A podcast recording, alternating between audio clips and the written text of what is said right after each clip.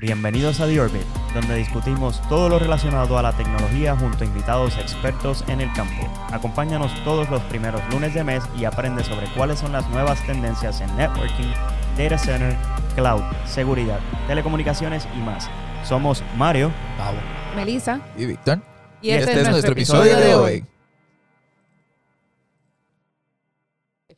Saludos a todos, queremos darle la bienvenida a nuestro episodio de hoy. Hoy el tema es Cybersecurity. Como saben, el mes de octubre es Cybersecurity Awareness Month y quién mejor para explicarnos lo que es Cybersecurity y la importancia del mismo que Manuel Más y David Nafa de Checkpoint que nos acompañan hoy. También tenemos a Ariel González de Neptuno.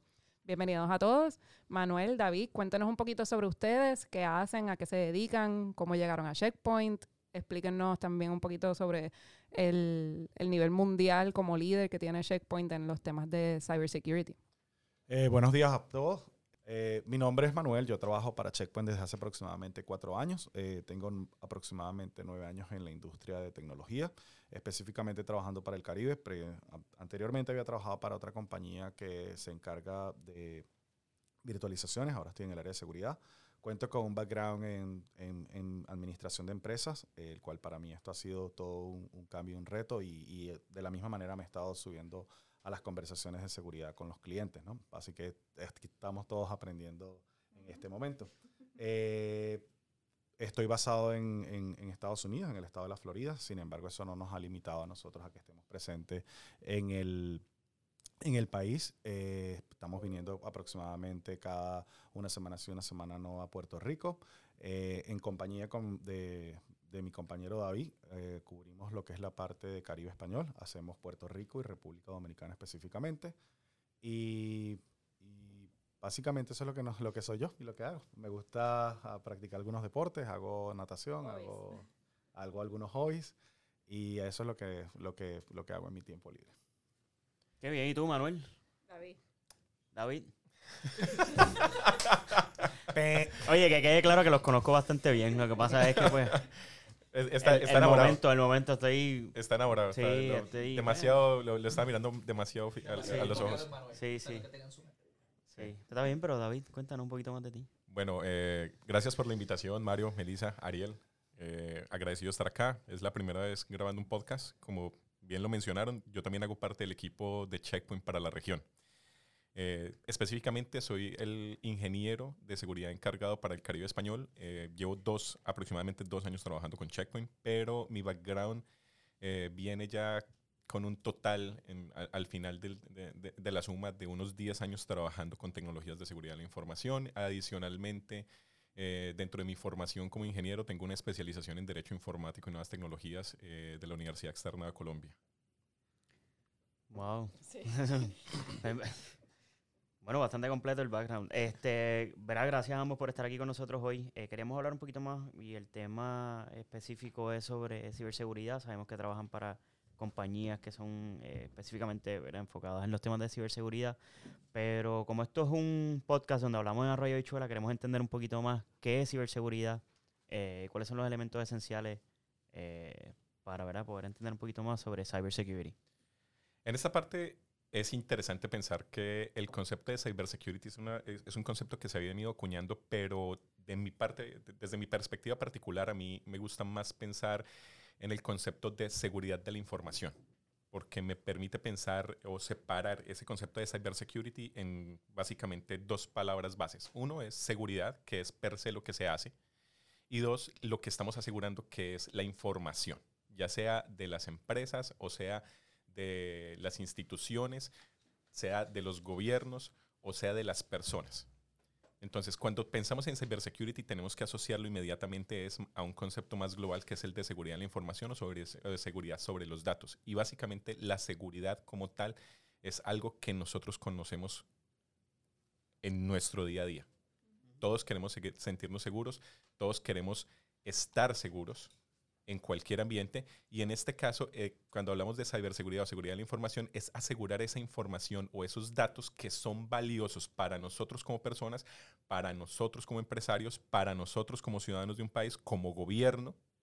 ¿Y qué hacemos para eso? Utilizamos diferentes técnicas, procesos y tecnologías que me permiten llegar a ese nivel de sentirme seguro de que estoy protegiendo lo que para mí, para mi empresa, es valioso. Sí, yo creo que yo pudiera a lo mejor de, de acuerdo a lo que está diciendo David, complementar con el hecho de definir la, parte la, la, ciberseguridad como esa capacidad de tener con robustos sistemas que nos permiten actuar antes y durante de cualquier amenaza y que nos sirven para prevenir y para darle confianza a nuestros clientes y al mercado, pudiendo así eh, reducir ese, ese riesgo que, de exposición de los usuarios y de los sistemas.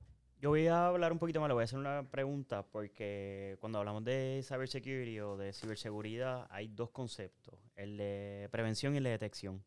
Si me hablan un poquito más de, y me pueden explicar, ¿verdad?, cuál es la diferencia entre prevención y detección, eh, o hablar un poquito más o abundar un poco más sobre eso, pues, eh, para que la gente que nos esté escuchando, pues, pueda también eh, entenderlo.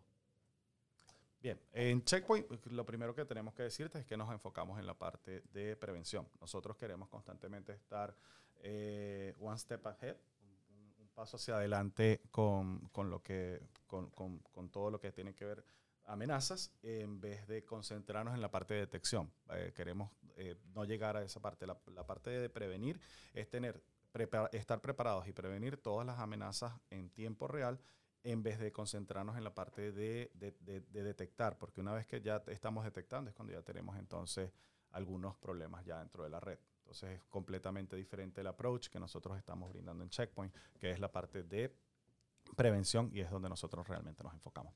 Sí, que un poquito para ponerlo en conceptos que, podamos entender acá los, los no técnicos.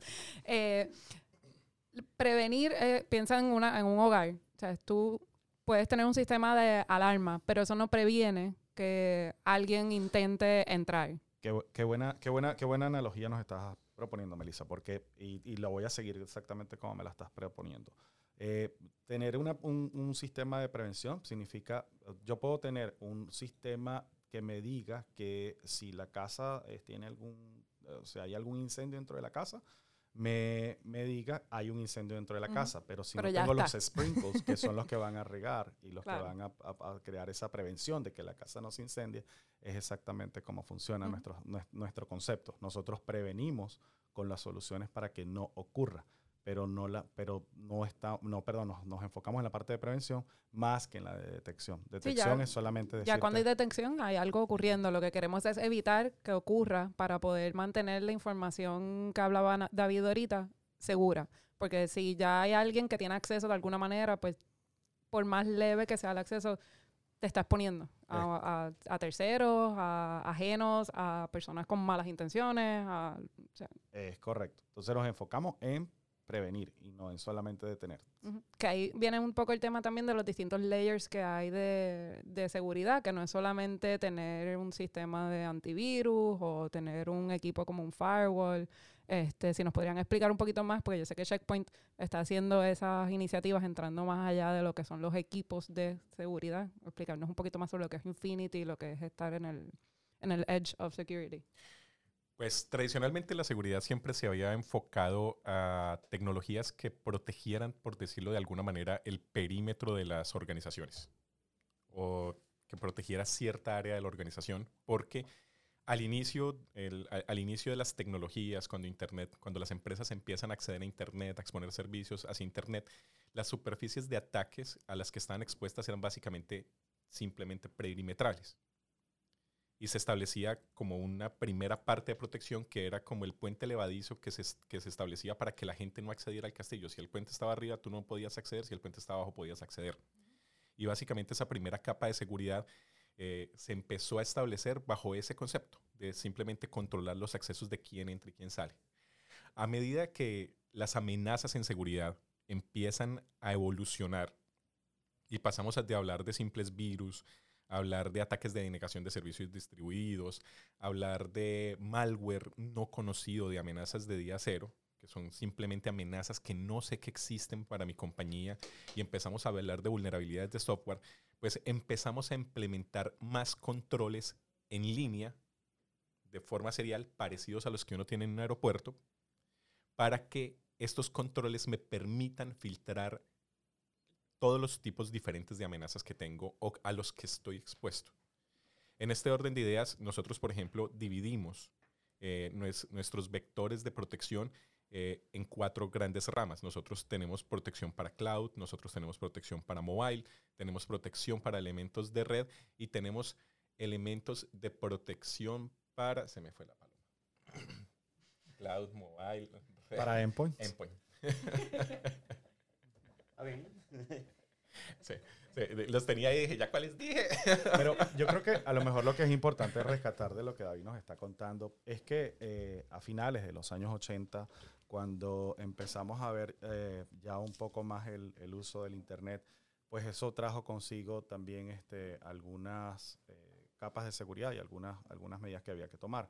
A finales de los años 80, y, y tenemos que hablar que en Checkpoint hemos, eh, tenemos un concepto para esto, que es la evolución de los, de los cyber amenazas y el tipo de soluciones que hemos, que hemos tenido que ir desarrollando en la medida que ha ocurrido eso. Nosotros le llamamos Gen 5, o generación de quinta demanda, estamos hablando de que ha habido una evolución de donde la generación número uno, que es la que nosotros le, identificamos a finales de los años 80, que era para eh, ataques de virus en standalone, eh, fue nuestra, y tuvimos que, y se empezaron a desarrollar los Drove antivirus, los productos de antivirus, fue la primera generación de amenazas Luego en, la luego en la generación número 2, a mediados de los 90, ataques que fueron eh, del, del, Internet para todos los, los, los, los, negocios.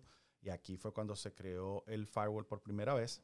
En la generación número 3, que fue a finales, perdón, a principios de los años 2000, eh, que se empezaron a explotar vulnerabilidades en los, en los, en las en los, en los networks y tuvieron que desarrollar soluciones como IPS en la generación número 4, que fue como a, mediados del año, de los años, del año 10.000, perdón, 2010, eh, se, eh, se, fue un poco más este, con targets y los no conocidos polimórficos ataques eh, que, se fueron, que fueron afectando negocios y para esto se fueron creando soluciones como anti-bot y sandboxing. Y en, el, eh, en, el, en, la generación número 5, en, en, la generación número 5 de ataques, que es en el año 2010, que fue cuando empezamos a ver ataques de larga escala, en multivectores o mega ataques, que han utilizado herramientas que eh, van más dirigidas para prevenir todo este tipo de soluciones. Eso es un poco como ha ido la, la evolución y la generación de ataques, ¿no? Desde el año 1990 hasta ahora el 2017 y para, el y para lo que estamos hablando del 2020 ya hablamos entonces de una nueva generación que se llaman los megaataques. Entonces, resumen, hemos o sea, fueron eh, generándose ataques a nivel de virus, eh, los primeros ataques que se hicieron, luego se, una generación de ataques a nivel de network, luego eh, genera, hicieron unos ataques, o sea, se, hubo una generación de ataques a nivel de aplicaciones. En el número 4, en la generación número 4 hubo ataques de payload y ahora eh, lo que esperamos es una generación de ataques de mega ataque. Mira, te voy a interrumpir, Ariel, rapidito, porque yo estuve en la actividad, y perdona, pero yo estuve en una actividad casualmente de ustedes, que estuvimos en, en Colombia y estaban hablando de los temas de ciberseguridad, específicamente cómo han evolucionado, eh, ¿verdad? Para complementar un poco lo que están diciendo. Tradicionalmente nosotros tenemos los hackers, que empiezan a hacer pues los hackings, este, valga la redundancia, por un tema pues, de tipo juego, eh, ya sea de manera recreacional, eh, recreacional, pero en el proceso o en el día a día se van dando cuenta que existe la posibilidad de generar dinero y se empieza a convertir en un, proceso para, para, para, ganar dinero y, y, tener pues algún tipo de poder adquisitivo, lo que al final del día pues se empiezan a crear organizaciones que todos los días pues el, el, el, objetivo es pues desarrollar este malware que puedan ya sea robar dinero o buscar la manera de cómo entonces atacar a las empresas para de esta manera monetizar este creando algún tipo de daño o daño ¿verdad? significativo dentro de las empresas. Y por eso es que pues han evolucionado los ataques. Eh, tanto así verdad que si no me equivoco habían yo, yo creo que los, los equipos un último dato era que pues diariamente se detectan alrededor de 7 millones de ataques día cero o de ataques que se previenen por temas de, de, ciberseguridad. O sea que lo que originalmente era algo ¿verdad? de una persona recreacional se ha evolucionado a convertirse parte de un negocio y por eso es que es tan importante la ciberseguridad dentro de las organizaciones y no necesariamente exclusivamente para unos segmentos importantes. Quería, sé que Ariel va a complementar, pero les voy a hacer esta pregunta, las dejo quiénes son las personas que deberían tener o quiénes deberían considerar tener este elemento de seguridad en su organización? Esa, esa pregunta se responde de una manera muy fácil y es toda persona que tenga datos o toda empresa o institución que tenga datos valiosos o información valiosa que sea crítica para su negocio debe tener forma de proteger esa información y debe tener elementos para protegerla. Ahora, eh, complementando un poco lo que me estaba, lo que estaba diciendo David y Mario, eh, y es importante, y, qué buena pregunta que nos hace con esto, ¿no? Eh, el Foro Mundial dice que adicional, el, uno de los, de los, de los de los, en, el, de los crímenes que son más rentables, porque estamos hablando ahora de crímenes que son rentables, está obviamente el narcotráfico y el segundo es la parte de, eh, de, robos cibernéticos, ¿no? que es contra lo que nosotros como Checkpoint nos preparamos para, para, para atacar ese tipo de, de amenazas y situaciones. Eh, y sí, tienes razón, el costo de los datos es bastante, es bastante alto, ¿no? Y, y la información que por allí eh, se, se filtra. Eh, sí, es que it, makes complete sense, porque yo estoy en mi casa, estoy en la computadora, tengo el conocimiento de poder hackear, entrar a una institución, robo la información, en lo si esa institución no la tenía protegida o no tenía estos mecanismos para poder identificar que alguien entró o tan siquiera... O sea, no se enteran, punto. Yo lo que hago es que cojo esa información y la vendo en el mercado negro donde yo entienda que tenga el mejor postor y ya.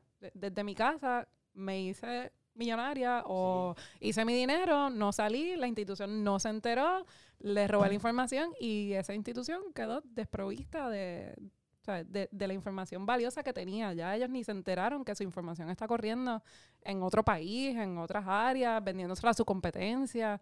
Quedan... Sí, el, el, mundo, el mundo ha cambiado. De hecho, el, el, pillo tradicional que entraba al banco a asaltar el banco ya no es el que entra al banco a asaltarlo. Hoy desde otro país, con un alias, o con un nombre distinto al, nombre natural de la persona sin identificar, se puede robar los datos de una organización y básicamente eh, apropiarse de dinero, de información valiosa que se convierte en dinero eventualmente que, y, no tienen tan siquiera que ver y, se hace más difícil, inclusive para las mismas autoridades, a poder detectar quiénes son las personas que están detrás de todo esto. Y tú hablas de la palabra robo, pero también eh, hay delitos de chantaje, hay delitos de extorsión dentro de, dentro de lo que estamos conversando acá. Y, robo es parte pues, de información de lo que más eh, se vende, ¿no? Robo, porque la parte de robo pues tú la puedes vender, pero también puedes obtener dinero a través del chantaje y extorsión. Seguro, entonces como Mario pregunta, eh, ¿quién debería estar protegido en las compañías? Pues la realidad es que todo el mundo, porque eh, por ejemplo todos tenemos equipos que tal vez no son de la compañía, por ejemplo nuestros teléfonos y cosas así que se conectan a la red Wi-Fi de la compañía. Entonces, eso es lo que trae que, que la seguridad son capas. No es solamente un firewall, no es solamente un antivirus. Es también tú tienes que proteger el teléfono tuyo móvil. También tú tienes que proteger la laptop. Eh, hasta las cosas que hoy se consideran IoT, Internet of Things, que tal vez es un término nuevo, pero la realidad es que son cosas como printers, cosas como cámaras de seguridad, que todas las compañías tienen y son fácilmente hackeables. Y desde ahí tú puedes entrar, desde una cámara de seguridad se puede convertir en un portal para un hacker que te, que te robe tu información o que te haga daño el, el, el, ransomware en Puerto Rico ya se ha visto. Eh, hay casos públicos donde, donde se conoce que, que, que te, te, tienen tu data eh, hostage. ¿tú sabes? Entonces te cobran para soltarla y tal vez, no tal vez ni te la sueltan. Tú, tú pagaste el dinero y te quedaste con la data eh, encriptada. Entonces, pues que no es, no es solo una caja, no, no te resuelve los problemas modernos de seguridad. Es, un, approach multi, multinivel. Y eso mismo de que hay eh, instituciones locales que le han hecho el ransomware, que no es solo el ransomware de que no tienes acceso a tu data. Tienes que verificar qué pasó, porque de alguna manera consiguieron acceso. Verificar si tenías un backup de esa data para poder restablecer tu operación. Si no lo tienes, entonces, ¿qué haces? Le pagas, le estás dando como la carta libre, el incentivo de poder seguir haciendo esto. Y lo último, si tú eres una institución que está regulada, o sea, que tienen leyes establecidas para tú mantener esa protección de esa data, tú tienes que, por derecho, notificar que esa data ya fue... eh, Cualquier servicio médico. Vulnerada. Exacto, exacto, que la data fue vulnerada, tienes que notificarlo y entonces empieza otro issue, que es el problema de que te van a investigar, tienes multas, tienes procesos que te van a establecer, auditorías que van a estar haciendo anuales, o sea que el impacto económico va mucho más allá de solamente esa data que no tienes acceso o desapareció o se hizo pública. O sea, eh, hay otros elementos que considerar cuando uno está pensando en, en la seguridad de tu información, de que no solamente, ah, yo pienso que es valiosa, déjame poner esto y ya, y con eso resuelvo, ¿no? Tienes que No, no, pensar y- en, en el worst case scenario siempre. Y Melissa, dijiste algo bien importante.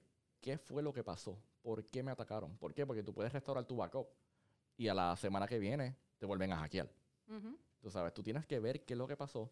Eh, hay compañías que te ayudan a hacer esto. Sí, hacer la- Checkpoint la es parte esa, una de esas es compañías. Es Sí, Es como sí, que pues un- un Manuel. estudio forense exacto. de, de qué fue lo que pasó. eh, para ayudarte que, oye, porque literalmente pasa. O sea, te- tú te recuperas del problema y a la semana que viene estás de nuevo en el mismo meollo. Exactamente. Y es como, fool me once, shame on me, Ujú. fool me twice. Ya, o sea, Ujú. fool me once, shame on you, fool me twice, shame on me. Es correcto. Ustedes me entendieron. Sí, sí, sí.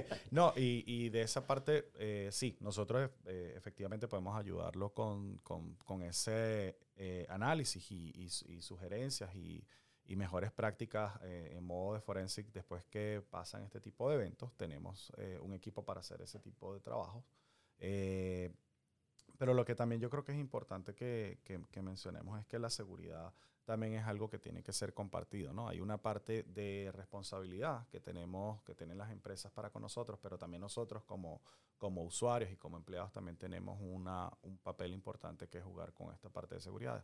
Entonces, como decía Ariel, eh, yo creo que esta es la, es la esa parte de concientización donde nosotros tenemos, donde nosotros en Checkpoint y Neptuno tenemos toda la, la capacidad y el equipo para, para hablarles acerca de las diferentes capas de seguridad, donde podemos, donde, donde podemos detectar o complementar eh, soluciones con, con- para, para, para ayudarles con, la, con, con una eh, seguridad bastante completa y robusta a nivel de, de network.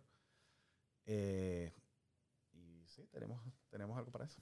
Mira, hay dos ejemplos que a mí me gusta utilizar. Bueno, uno lo utilizas tú, David, que lo mencionaste ahorita, que es el ejemplo del aeropuerto y las capas de seguridad que hay en un aeropuerto y de igual manera se deben tratarse a las empresas. Y la otra, yo siempre uso un dicho. Yo vivo en una urbanización, pero el hecho de que yo vivo en una urbanización y y en la urbanización hay un guardia de seguridad no me permite a mí dormir con las puertas abiertas. Significa que yo como quiera en mi casa tengo que tener eh, candados para las puertas o por lo menos seguros en las, en las puertas, cámaras de seguridad, sistemas de vigilancia, etcétera, para yo poder entonces complementar y al final del camino pues tratar de asegurarme que no vayan a entrar porque nada me garantiza que una persona vaya a entrar. Lo mismo ocurre en un aeropuerto. Este, y yo prefiero que esa, es, esa analogía la de, la de David, pero cuando se trata de ciberseguridad o se trata de elementos de seguridad en una empresa, no estamos hablando exclusivamente de seguridad física. No estamos hablando de un elemento de seguridad a nivel técnico, eh, perimetral, sino de todas las capas que complementan la, la- seguridad para que al final del camino pues, podamos estar protegidos. Y esto aún así no nos garantiza que estemos 100% este, eh, cubiertos ante algún tipo de amenaza. Pero lo que se busca, pues obviamente, es minimizar el posible impacto que pueda haber ante, ante una eventualidad de seguridad o un breach de seguridad. Eh, ya que lo mencionas, es, lo que, es parte de lo que estamos hablando ahorita.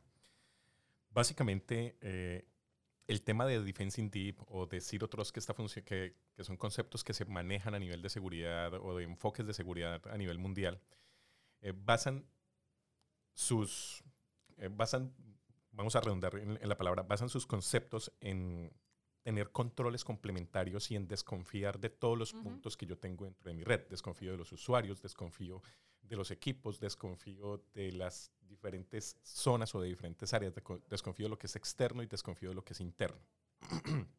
Basado en esto, yo, a mí siempre me gusta, como decía Mario, eh, colocar el concepto de la seguridad en un aeropuerto para que se entienda. Cuando tú llegas a un aeropuerto, a ti te, desde que te bajas del, del taxi o del carro en, el- en la puerta del aeropuerto, este- te están vigilando. Tienes un sistema de, de surveillance, de cámaras de seguridad que están pendientes de todos tus movimientos. Hay gente alrededor que tiene eh, una educación en seguridad en la que si ven, por ejemplo, una maleta desatendida, levanta una alarma. Pero adicionalmente a esto, cuando tú quieres ingresar hacia tu vuelo, tú empiezas a tener que pasar diferentes controles que funcionan de forma lineal o de forma serial. Entonces, primero llegas a un checkpoint de seguridad, a un punto de control de seguridad, en donde te verifican que tengas pasaporte, por ejemplo, o que tengas una identificación válida y un ticket de abordar.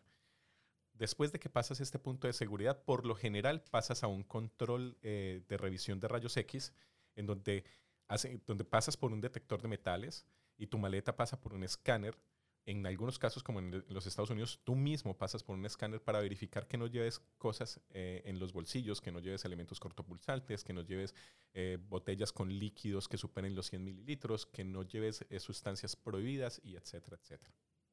Y pasado este punto de control, si se levanta alguna sospecha en este punto, hacen una revisión adicional. Te llevan un cuartito aparte, en donde te revisan, en donde incluso a veces eh, para saber si has accionado armas de fuego te, te frotan un papelito en las manos y lo colocan en un, en, en, Sí. un, en un- Sí, el, en un UV, analicedor. la- Y adicional a esto te hacen cuestionarios. Si sales de todos esos controles, aún así, antes de subirte al avión, tienes que volver al counter a presentar el mismo tiquete que ya has presentado en, en una ocasión anterior para- con el mismo pasaporte, con el mismo ID, para asegurarse de que durante este proceso no hubo un cambio en la persona que está utilizando Ujú. estos elementos y ahí sí de esta manera te puedes subir al avión. Y una vez adentro del avión, tienes controles adicionales de seguridad en donde después de incidentes que no vale la pena recordar, eh, la cabina de los pilotos está sellada. El, ca- el avión tiene cámaras de seguridad. Y hoy en día hay incluso agentes de, de- de- de- de la ley que viajan, Que dentro de sí. los aviones en modo incógnito para asegurar eh, lo que pasa dentro del avión o para Sí. prevenir cualquier, eh, que, que me funciona como un, eh, como un control eh, deterrent, como un deterrent control, para decirle a la gente, ni siquiera dentro del avión usted ya puede actuar. Exactamente. Y aún así se ven casos extraños. Y una cosa que el, el- el- la analogía del, del aeropuerto, lo que, lo que a mí me gusta también es que las, las personas, o sea, no es el aeropuerto velando su seguridad, es velando seguridad en general, porque yo como, como traveler, como persona que viaja hoy, lunes o lo que sea, voy al aeropuerto, paso por todo el proceso, paso por TSA, paso por el counter, no me molesta que haya tanta seguridad porque al final del día es mi seguridad también. Que muchas empresas tienen que pensar que mm, por estar imponiendo eh, controles, sus empleados lo deben ver como algo positivo, porque ahí entra el, el- el concepto humano de adiestramientos y con, Concientización. conscience, exacto, Awareness. exactamente La parte de awareness. la, la parte de awareness es es súper importante que la gente entienda por qué son tan necesarios los controles. No es que estamos limitando, no es que te estamos imponiendo ciertas cosas, no estamos pidiéndote una información eh, privada, no queremos estar en tu vida metida. Simplemente que esto facilita o evita que pasen situaciones que no queremos que pasen. En el, mismo ejemplo, nosotros podríamos hablar de esto porque sí es cierto que hay personas que son conscientes, como en tu caso, en las que a ti no te molesta pasar por estos controles porque saben que no estás velando solo por la seguridad del aeropuerto, la seguridad del país, sino también por tu propio estado de seguridad. Entonces hay personas que tienen esa concientización de seguridad, pero hay usuarios que no. Yo he visto múltiples quejas de personas que viajan a distintos destinos y dicen, me están obligando a pasar por cinco controles que ya me hicieron. En el caso, hay casos particulares, por ejemplo, cuando estás saliendo de México, cuando estás saliendo de Colombia, cosas de esas, en las que incluso después de pasar por el counter del aeropuerto hay un grupo de policías en algunas ocasiones interrogándote y verificándote que no lleves más de cierta cantidad de dinero en efectivo para que, para, como un control extra. Y hay gente que se molesta por esto. Pero ¿de dónde nacen todos estos controles? Esos controles nacen inicialmente de un análisis que se hace de todas las posibles amenazas que se tienen. Y en este análisis de todas esas posibles amenazas que se tienen, determinan que debe haber un balance, y eso es a lo que debe llegar cualquier compañía, entre el nivel de seguridad que le pongo a mi empresa, o sea, en este caso con la analogía del aeropuerto, es el nivel de seguridad que le pongo al aeropuerto que me permita tener ese balance entre mi operación y mi, y mi postura de seguridad y mi nivel de seguridad. El aeropuerto no puede estar tan seguro de que cada usuario se demore ocho horas pasando por los controles de seguridad porque se vuelve inoperante. O sea, ya no hay forma de, de- de sostener tanta gente ingresando al aeropuerto. Entonces debe ser un proceso que sea lo bastante ágil, pero al mismo tiempo lo bastante seguro. Lo mismo debe ser en las empresas. Después de analizar de, de que una empresa analice qué es lo más valioso para ellos, cuál es la información, cuáles son los equipos, cuáles son esos elementos que quiere proteger y que son valiosos por ellos, deben colocar esa estrategia de seguridad, esa estrategia de controles por capas que les permita de las dos maneras operar ágilmente y también con cierto nivel de seguridad que les permita sentirse seguros. Y, ese es, y, ese es, y esa es la postura en general que se debe tener. A, a todo esto yo entiendo que Checkpoint ha sido muy innovador en, en ciertas etapas en todos estos años. O sea, ustedes tienen unas invenciones, ustedes tienen unas patentes eh, que, que son, son, son conceptos de seguridad que ha creado Checkpoint. Eh, ¿Nos pueden hablar un poquito más de, de eso? Pues nosotros originalmente fuimos conocidos como la compañía que desarrolló el primer firewall comercialmente viable del mercado. Okay. Y de hecho, durante algún tiempo sostuvimos la patente de tecnologías como inspección de paquetes en, en profundidad, Stateful Inspection. Entonces nosotros eh, básicamente desarrollamos estas tecnologías que hoy en día tienen cualquier, eh, que, cual, que, cualquier otro fabricante las tiene, pero hemos sido una compañía que quiere siempre estar, como decía Manuel hace un rato, one step ahead. Uh -huh. Siempre queremos estar hacia adelante un paso, hacia adelante un paso. Y somos una compañía de nicho. Nosotros somos una compañía exclusivamente dedicada a seguridad, con un staff grande de ingeniería para el desarrollo de productos, el más grande de entre todas las eh, compañías que se dedican a lo mismo, y tenemos adicionalmente un grupo de investigación y de respuesta a incidentes que es bastante grande y bastante amplio. Esto nos ha permitido ir adelante en cuanto a el descubrimiento de las amenazas, como a las tecnologías que implementamos y que sacamos al mercado para que los usuarios estén protegidos, para que las empresas estén protegidas. De esa manera funcionamos. Nosotros funcionamos en un constante movimiento entre investigación y desarrollo y el feedback de los clientes. Hoy en día somos una compañía que le apuesta mucho a las tecnologías de nube. Recientemente hemos adquirido compañías como Dom9 para hacerlas parte de nuestro portafolio, para protección de nubes privadas, para protección de nubes públicas. Y esto nos ha permitido estar en donde las empresas necesitan que estemos. Y siempre haciéndolo de manera segura nos tratamos de no dar pasos en falsos. Que cuando nosotros sacamos una característica en nuestros productos es porque esa característica, uno, está probada y dos, es segura de utilizar. Porque hay muchos métodos de hacer las cosas, muchas formas para hacer las cosas, pero nosotros siempre queremos ir con métodos seguros. Y en este, y en este orden de ideas, ahí, ahí es donde retomamos, es, hemos ido innovando tenemos protección con, eh, para, eh, para, para, endpoints, tenemos protección para móviles, tenemos protección para nubes públicas y privadas, tenemos protección para nubes en su sistema SaaS y tenemos nuestra tradicional, pero mejorada protección para dispositivos de red, porque no se ha quedado estático, no somos una compañía estática. Y somos una compañía que invierte, que pone recursos, que escucha a sus clientes. Y en ese, y en ese orden, en, de esa forma nos movemos. Está súper interesante, Manuel. Yo te veo hace rato que quieres hablar ahí. te veo en el micrófono. Y cuéntanos, cuéntanos. Sí, no, no, no. Lo que es súper interesante todo el tema del aeropuerto. Eh, y, y, sí, es una buena analogía para, para, para seguir abordando los temas de seguridad. Ahí lo que yo hubiese complementado es que y, y, fíjense que toda la conversación ha estado rodando exactamente en lo mismo, ¿no? Que las compañías tienen una, un compromiso eh, muchas veces consigo mismo, o por auditoría, o por compliance, o porque alguien se los está imponiendo, la parte de seguridad. Pero también hay una parte muy importante que es la de nosotros como usuarios, que estemos eh, también on, on, board con la, con, la, con la seguridad de la compañía.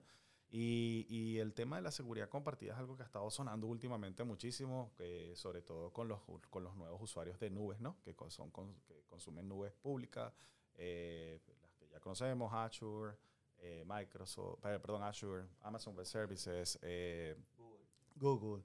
y todas las demás nubes. Y, y hay ahí una, una, una, parte de responsabilidad compartida entre esas nubes y, y la, lo que la nube hace y lo que, y lo que, lo que, le, lo que nosotros como usuarios no es de, te, te, tendríamos que estar también complementando, ¿no? Y, y eso podemos hablarlo a lo mejor más con David, la parte de responsabilidad compartida. Eh, de lo adicional que quería mencionar, que estábamos hablando un poquito de Checkpoint, que no, que no, lo, que no hicimos como esa, esa introducción. Nosotros eh, somos 4.500 empleados a nivel mundial.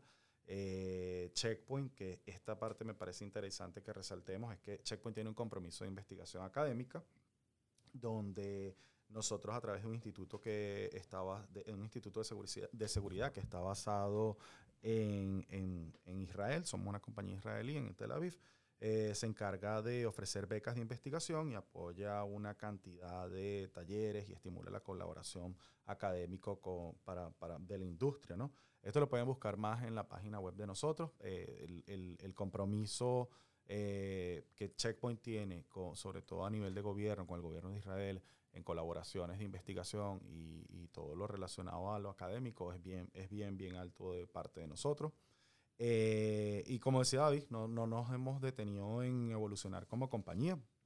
De hecho, en el 2017, eh, por primera vez, Checkpoint presentó lo que llamamos nosotros nuestra arquitectura de Checkpoint Infinity, que básicamente era eso, la consolidación de redes, nubes, eh, endpoints, eh, seguridad para dispositivos móviles, eh, eh, a través de una empresa que nosotros hemos estado, hemos estado adquiriendo empresas en los, estamos hablando que Checkpoint tiene por lo menos más de 20, 30 empresas dentro de sí mismas. Eh, el, esa, el, año 2017 adquirimos ForceNock para lo que sería la incorporación de aplicaciones web a través de un API que nos podía ayudar a, a entender con motores de aprendizaje, eh, y de comportamiento para la seguridad de la reputación, para seguridad y reputación de, aplicaciones, ¿no? Esto es una aplicación, eso es un producto que nosotros le llamamos CloudGuard SaaS, el cual ya este, hemos tenido algunos casos de éxito también con Neptuno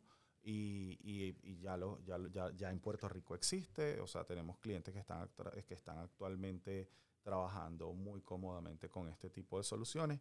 En el 2018, que fue el año pasado, Checkpoint también, como mencionó David, había adquirido una compañía eh, que se llama Dom9, eh, la cual pertenece también ahora a la, a, la, a, la, a la, línea de productos que Checkpoint tiene, que se encargaría más bien como para la parte de implementación de nubes, que sean mucho más seguras, que las podamos manejar de alguna manera más fácil para las empresas. Y pues con todo el concepto que Checkpoint siempre trata de de promover, que es la integración de las arquitecturas. ¿no? Entonces, eso era lo que, Mario, sí, quería complementar, quería hablar, este, porque sí, han, hemos estado hablando de muchísimas cosas interesantes y, y sí, eh, eh, hablar de una compañía como Checkpoint, que tiene más de 100.000 empresas a nivel mundial, este, que estamos hablando de que tenemos, ya, ya hablamos de millones de usuarios, este, pudiéramos pasar todavía un muy buen rato más acá hablando de esto, pero entendemos que el tiempo eh, cada, ya se nos empieza a agotar.